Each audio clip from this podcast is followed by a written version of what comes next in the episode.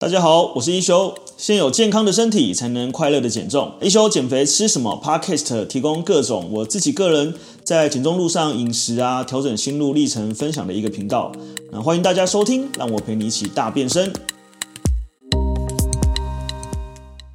好，那我们今天这一集比较多呢，所以我会分上集跟下集哦。那今天会跟大家聊呃停滞期。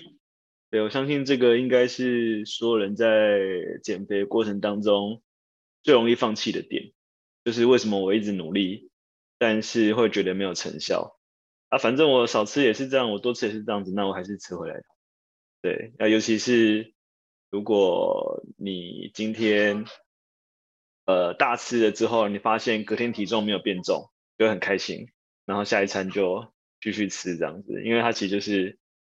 一种补偿心理。对，所以呃过去我有讲过这个主题，但我比较少讲。就好像就一直没有机会讲到那暴食的状况，他其实这个时候就会觉得很挣扎。一部分是明明知道自己要减肥，但又做不到，然后再就是说这种有点呃自责的这个心态，会让自己更想逃避这件事情。对，然后但是你又无法控制你的食欲，因为我们讲嘛，这是你的意志力无法控制你的食欲，所以你又你又会继续吃这样子对。所以呃刚才在跟。就是我们的助教很聊，就是其实说真的，你只是要瘦，超级容易的。就是我只是要让你瘦的话，我给你一套超严格的菜单，然后我用一种大量筛选的方式。大量筛选就是一百个人里面可能只有二十个人做得到，有八十个人做不到。但我想尽办法骗他进来，然后呃给他一个极端的方法，然后把瘦下来的人的成果大肆分享，然后再继续招。更多人进来，那这种方法其实是大部分外面，嗯，在主张呃或教人家减肥的单位在用的，因为要一定要很有成效嘛。那那一天有看到呃，大家也不用去了解，那我就简单讲一下，就是有一个非常极端的减肥法，就是有某一个礼拜整个礼拜只能吃豆腐，哦，那这是一个超级不 make sense 的一件事情，对。但如果整个礼拜吃豆腐，哪一个人不会瘦啊？对不对？所以你当然就会在那个礼拜达到这个瘦身的效果，因为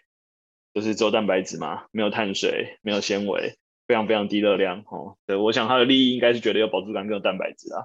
那但这种方法你可以，我可以百分之百的肯定，就是你绝对会在达到目标之后，觉得天哪，我终于这个呃度过这个地狱的这一周，所以接下来达目标之后我要大吃，对，或者是我想要犒赏自己一下。那你知道那个就很像洪水泄堤一样，你就一开就。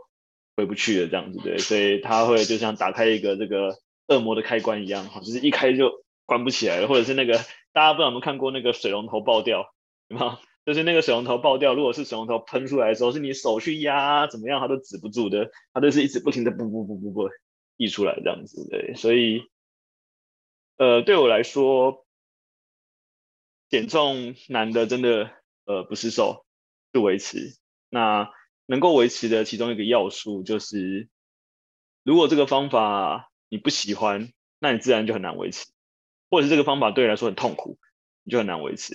或者是说这个方法要大幅度的改变你现在的整个生活模式，你也很难维持。呃，因为毕竟每一个人的生活形态、生活模式都不一样，对，所以呃，这也是回到呃我们在推这样的减重方法的时候，其实呃。有好处，在在执行上，我觉得是很棒啦。对，但是就是一定会遇到有些同学比较没信心，没信心他就会一直自我怀疑。呃，改变真的是日积月累的，它不是它不是巨大的哈。其实我们常讲就是你你胖不是一天造成的，所以你瘦也不会一天造成。大家常讲罗马不是一天造成的嘛，冰山也不是一天融化的嘛，对。所以呃，但你可以看到那个历程，那那个历程就是借由体态检视，然后再来是你们看自己看，你们自己看自己绝对看不准。而且你知道人很矛盾哦，人。就是我们在创，因为我们现在在我们算创业嘛，创业有有一句话说，就是呃有一个创业家说，他觉得他永远都在天平的两端不停的摆动。那这是哪两端天平呢？就是极度的自大跟极度的自卑。所以他有时候会觉得哇，我是天才，我想到一个非常棒的一个创业方式，但是隔天他就会疯狂打自己的脸，就自我批判，觉得说啊，我真是一个废物，然后我这个方法怎么不对？你知道吗？我们在减肥过程当中也会这样子。有时候你就觉得说哇，我很棒，然后我很帅，我很漂亮，然后我做的很棒。但某一有某些时候，你又会自我自我批判，哦，看起来好肥哦，我看起来很丑，然后我怎么样怎么样，就是会有一直这种反复的这个天平的这个两端。对，那呃，我觉得这是一个很正常的过程，是因为呃，借由这样两端的摆荡，那慢慢慢慢我们就会找到一个最好的平衡。那当然最最好平衡不是不摆荡哦，就是它不会完全静止不动。最好平衡是我们可以把那个摆荡的范围越来越小，然后呃越来越找到中心。所以如果是以这个我们常讲是，如果以健康来说，没有感觉就是最好的感觉。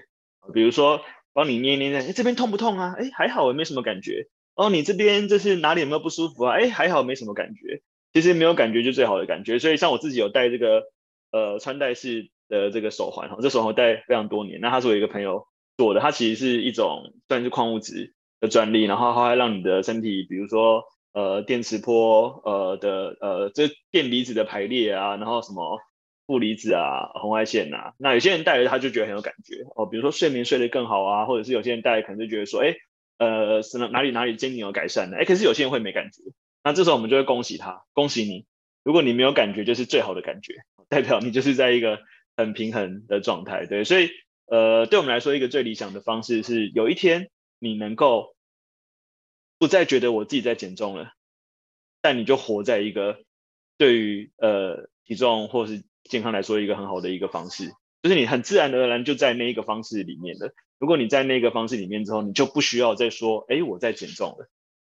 你就不再是一个以减重而自居的人，你可能就是一个，哎，我是一个喜欢运动的人，或者是一个。我是一个呃喜欢吃健康食物的人，或者是说呃甚至像我自己，我自己其实蛮自我要求的，但我自己自我要求其实不是不是那种很刻苦修行式的，而是其实我蛮享受这种有一点自律的感觉，就是我觉得我是一个可以呃有自我承诺的人，然后说到做到的人，然后我能够完成很多挑战跟很多事情。对，那我觉得这样的的挑战。或这样的事情，当然我还是会有放松的时候嘛。比如说以我来说，男生就喜欢打电动啊，所以晚上我女儿睡觉之后我就打个电动啊，什么之类的。对，就是我还是会有这样的的状态。但是就是当你能够呃自己发自内心的去找到一个自己喜欢的定位，很年轻的时候去就是学校的什么篮球队的啊、柔道队的啊，但我后来就是脚受伤，我就没办法运动嘛，所以好多年好多年。那重新开始减肥的时候，你知道我去跑跑操场啊，我光是跑不到一公里，我都觉得我的小腿要爆炸了。也就是很喘呐、然后腿就整个很僵硬啊，然后就是隔天又肌肉酸痛啊，所以那时候要跑步对我来说是一件非常非常痛苦的事情。就是那呃，我只能就是用真的是用自己的意志力，就是不行，我要追到我老婆，就是我要追到这个女生，我一定要瘦下来这样子，然后每天强迫自己去运动。哎，可是呃到后来之后啊，就是慢慢自己就是爱上这种呃，比如说我现在运动，我其实很享受，我尤其享受跑步的时候，因为跑步的时候我会很思考很多事情。我会不管是思考你们的事、减重班的事、呃公司的事，或者是任何的这个呃 idea 说，所以我反而在跑步这个过程当中，我得到很多的思想上的启发。那我就会觉得说，啊，对我来说，跑步是一个呃很棒的一个身体的冥想的一个过程，就是我觉得它是一个很棒的动态冥想的一个过程。对，所以呃我就会以一个就是，哎，我是一个喜欢跑步的人，然后我是一个呃就是蛮能自律的人。那这样的自我要求不是因为我自己。很刻苦，而是因为我有找到这里面的快乐。那这也是我觉得最想分享给大家的哈。当然我我不能，我绝对不会自称说自己是多厉害，要救世，要要干嘛。但是就是觉得说，确实我们还是看到很多人在贩卖恐惧这件事情，就是在呃利用你对于肥胖的恐惧，然后来去呃销售呃你一些或许他们想要推广的东西这一类的这样子。那我个人觉得。呃，就很像我们在讲，就是如果你今天是呃呃在大海上面随便抓住一随便有一根绳子，你都会拼了命的抓住它嘛。就我觉得我们在很胖的时候就是这个过程，包含我以前脸上痘痘很多，我都不知道我自己是蛋过敏或食物过敏，然后我我就去被那个在路上被那个穿着短裙的小姐姐，然后就说，哎，年轻人，就是弟弟，那个我可以帮你就是医脸什么之类的，然后我就被拉到一个神秘的小房间。然后他就就是给我看的那个很多，就是哎，你看这个痘痘，这个脸好了这样子。那后来就是我不知道你们有没有遇过这种，我就我就算是被诈骗了。就是我高中的时候，就是我被拿去刷卡，我刷了好像是六千多还一万两千多，对，就是买了一堆保养品这样子。然后那时还刷我爸的卡，你知道是偷偷刷刷我爸的卡。然然后后来呢，你当买这保养品嘛，对不对？你就要去做脸嘛。那我去做的时候，我就开始觉得很奇怪，因为很痛，真的非常痛。就是女生应该都有做过，她就拿那个痘痘棒，那比如说先把你痘痘刺破，然后就拿那个圆圆的那一个地方，这样子这样子，比如说我的脸这样子，没有？就是这样子，拼命的压，拼命的压，然后在你任何有痘痘的地方拼命的压。压到我的这个胸口，大家如果看过我那个减重的照片啊，就是我赤裸上身，我胸口这边有一道红红的。那很多人都问我说：“哎、欸，修哥，你那个是蟹足肿吗？”我说：“不是，是我是年轻的时候被那个，对，这照片到现在都还有。我是年轻的时候被那个挤痘痘的，就是挤到我这边的胸口啊，那个肉都已经溃烂了。所以我后来是这边已经很多地方都是崎岖不平的，因为它没有肉了，对，它都已经被挤坏了这样子。”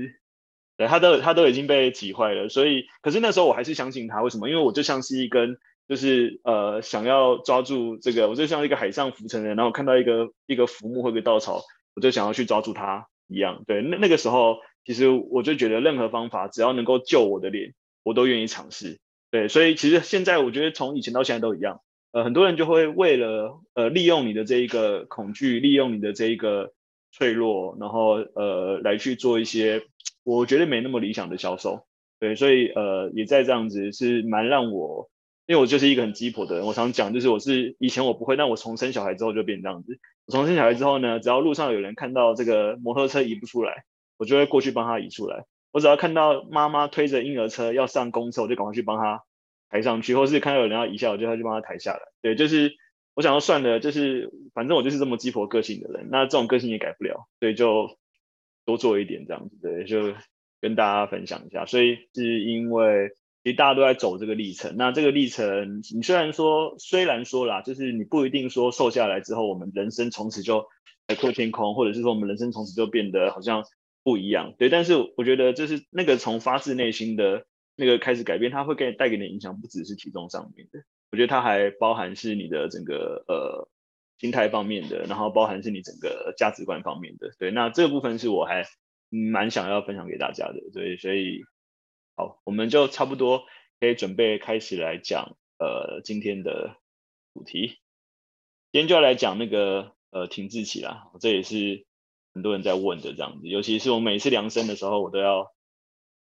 准备好，就是有人会说啊，就是我都没有变，好沮丧哦，或是我都没有变，然后就是呃。好想放弃哦，或是觉得就是好难过哦，这一类的这样子的，然后这时候我就要来跟大家开导一下。好，那我们就来讲今天的主题哦，就是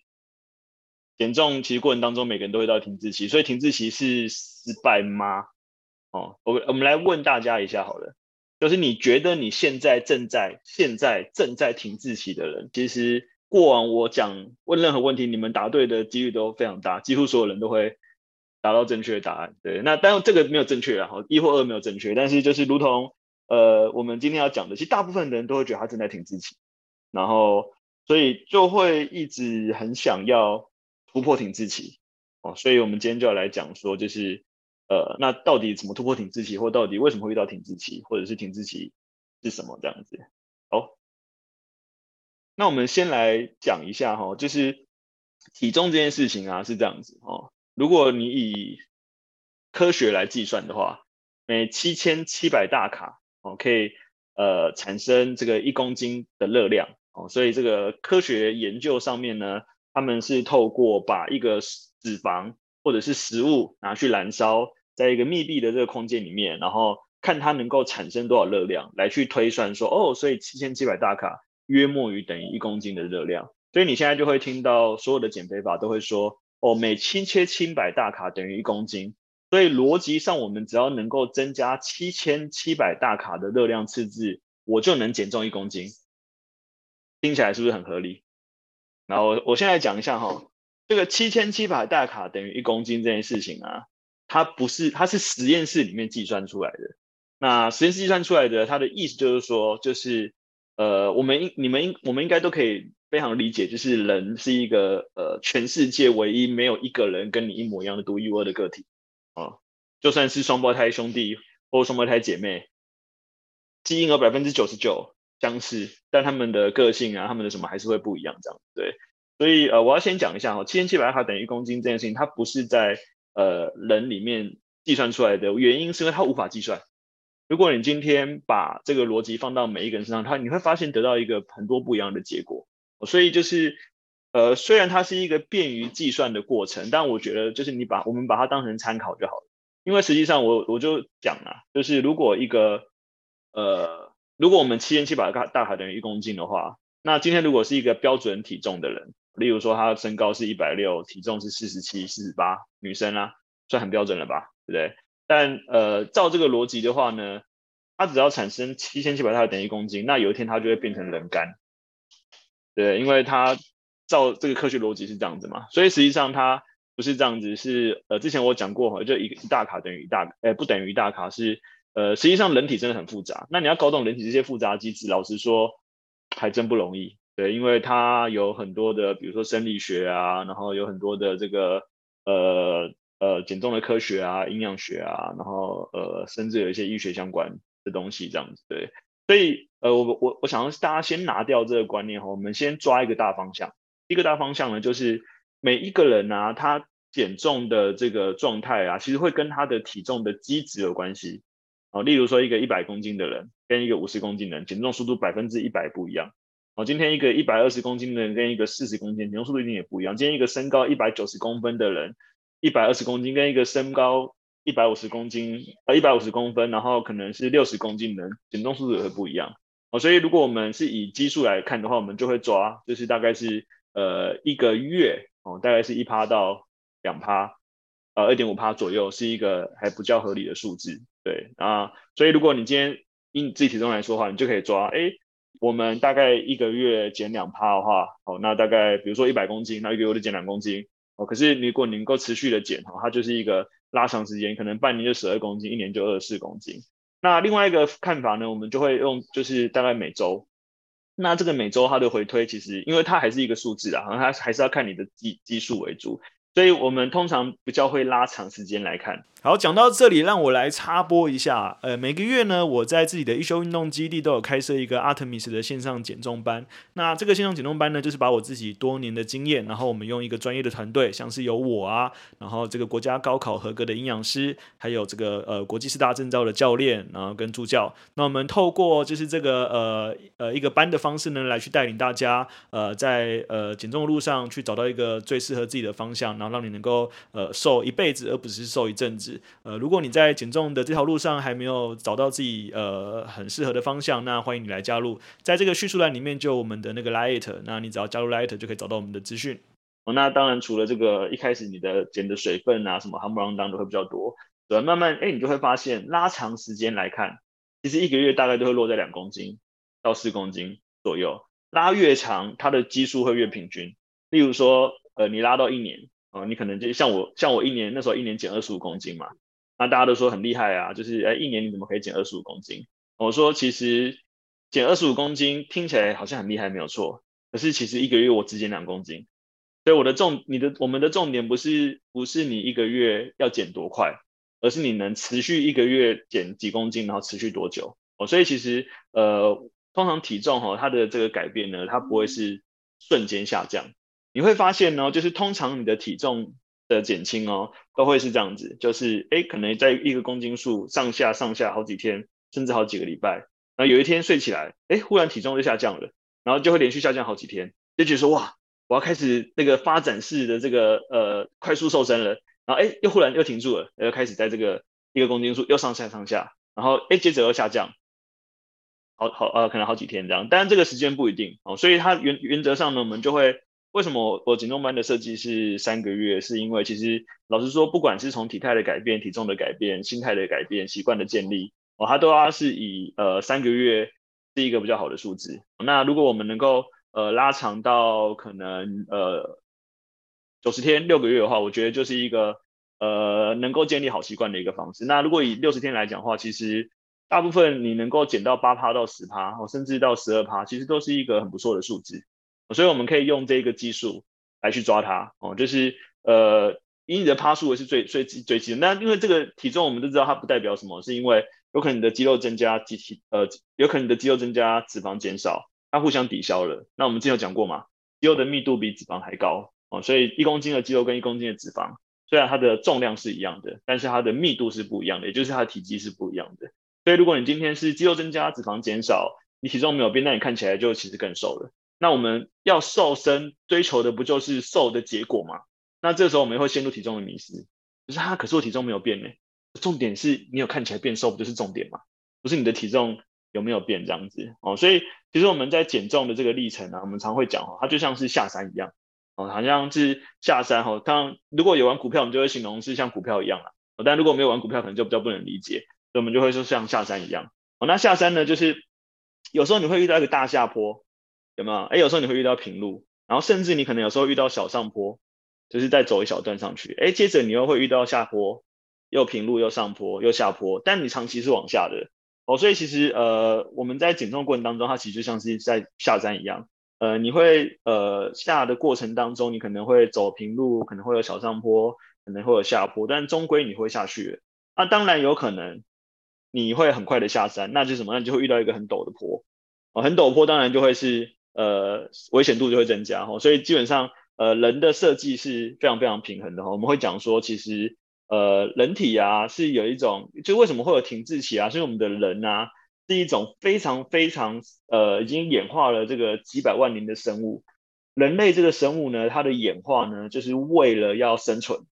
所以今天你在减重的过程当中啊，其实对我们身体来说，它不知道你在减重，所以它对它来说，它是什么？它是一个。呃，热量减少跟体重下降的过程。那为什么我们过去减肥的减肥法会失败？一个非常大的原因，就是因为我们过去大部分用的减肥法都是热量呃严重限制的减肥法，所以我们就是透过热量下降的方式。那当你热量下降了，你的呃这个呃能量还是需要消耗嘛？那没有它怎么办？没有就从身体里面拿，所以它就会从呃你的脂肪拿，呃从你的肌肉拿，然后可能会从你的生理系统拿。会降低你的生理系统的反应，所以像女生就会有很多呃，就下视丘停经，就是当她的这个呃热量呃摄取太少，运动过度的时候，哦，她有可能就会停经。那男生就会有这个呃生育能力下降的问题，有可能是呃疲倦、掉发，呃甚至很多男生会没有性欲哦，其实都会是这种呃一种保护机制。所以人体其实它本质上就是为了要保护你。不要无止境的瘦下去，好因为对于人体来说，脂肪是一个非常非常呃能够维持我们身体生存机能的一件事情，所以一个一克的脂肪可以储存九大卡热量嘛。那呃人体的脂肪呢，有五可以膨胀到九到十二倍大，也就是说我们的脂肪呢，它是有一个很大的增长空间的。所以你会看到那个超级胖子，他们胖到两百公斤还还其实都还能够胖，就是因为人脂肪是很容错的这样子，对。但是，所以如果我们移到减重来说的话呢，其实，呃，你只要每到一个阶段呢，人体就开始重新平衡，去重新适应这个代谢状态。哦，所以你过去你们会听到欺骗餐或欺骗日这个做法，那我们很少提这个做法，是因为，呃，我觉得本质上它还是在只看体重哦，所以，呃，但它的原理啦，其实是，呃，偶尔适当的去破坏我们的，或是去搞乱我们的代谢，让身体。哦，它就是欺骗身体意思啊，让身体不要觉得我们一起一直在这个呃减重哈。但是有很多人一欺骗就欺骗没完没了的哈，就会开始就是早也骗、中也骗、晚也骗这样子对，然后就 又全部又回去了这样子。所以呃，其实要这件这个地方要大家理解，就是说其实我们人其实它是一个会一直动态平衡的哦。所以你其实下降到一个阶段，身体开始重新平衡、重新平衡、重新平衡。哦，那呃我们可能会做一些调整，然后开始要下降。但最好的减肥法呢，其实是呃。当你的身体开始往健康的方向迈进，其实它的运作就会很健康。那这个是我更想带给大家的。所以它跟你们呃以往使用的这个呃热量赤字减肥法它比较不一样，是因为虽然呃我的减肥方式多多少少也会造成一些热量赤，但是我的追求并不是透过热量赤字让你们瘦，我的追求是透过呃我们身体的整个荷尔蒙的平衡，然后让我们的身体所有的呃比如说胰岛素啊、瘦体素啊、饥饿素啊。你的升糖素啊，你包含你的睾固酮啊，你的雌激素啊，全部都可以正常的运作，然后呃，自然而然你的体态就会回到一个最平衡的状态。当然，如果你想要壮，比如说你想要有线条，你想要六块腹肌，你想要超级翘臀啊，你得练。但是呃，我们在不不追求极度强壮的前提之下，其实你只要能够让整个身体的荷尔蒙平衡，它其实人就会自然回到一个很平衡的状态。所以我们就可以看到，就是如果呃。嗯，就是例如啦，就是我们如果是小朋友，他从小就是呃，我们前都听过说乡下小孩比较呃活泼嘛，所以如果你呃有遇过那种是在不是都市小孩，是那种哎可能从小就到处乱跑啊，去爬山啊，然后去到处郊外，像我们小时候就很野放嘛，就是放假我们就到处跑啊，去公园玩，根本都没有人理我们这样子。所以其实小朋友是以前小朋友是不太有肥胖问题的，但现在小朋友其实很小就有肥胖问题了，就是因为现在就是呃活动减少，呃热量过高，呃糖类摄取过高，然后就是行为大幅改变，就是现在我们每次小小朋友的聚会或者朋友的聚会，都是一群朋友，然后全部一人拿一支 iPhone 或 iPad，然后大家在线上玩游戏或线上交流这样子。好，那这个当然就是肥胖的成因啊。那所以我们的减肥法，应该是说没有一种减肥方法，它其实呃不会遇到停滞期的原因，所以它本来就是人体一个机制。但那个机制对我们来说，它其实是保护我们的一个过程。那如果我们能够让我们的身体是在一个好的平衡之下，其实它就会是渐进式的哦，就是下去，然后一段时间，哒哒哒哒哒哒哒哒，然后重新的适应一个新的状态，哎，那再往下，然后重新是一个新的状态哦，所以它其实是一个很正常的过程。好，那剩下的内容我们就下一集跟大家聊喽，拜拜。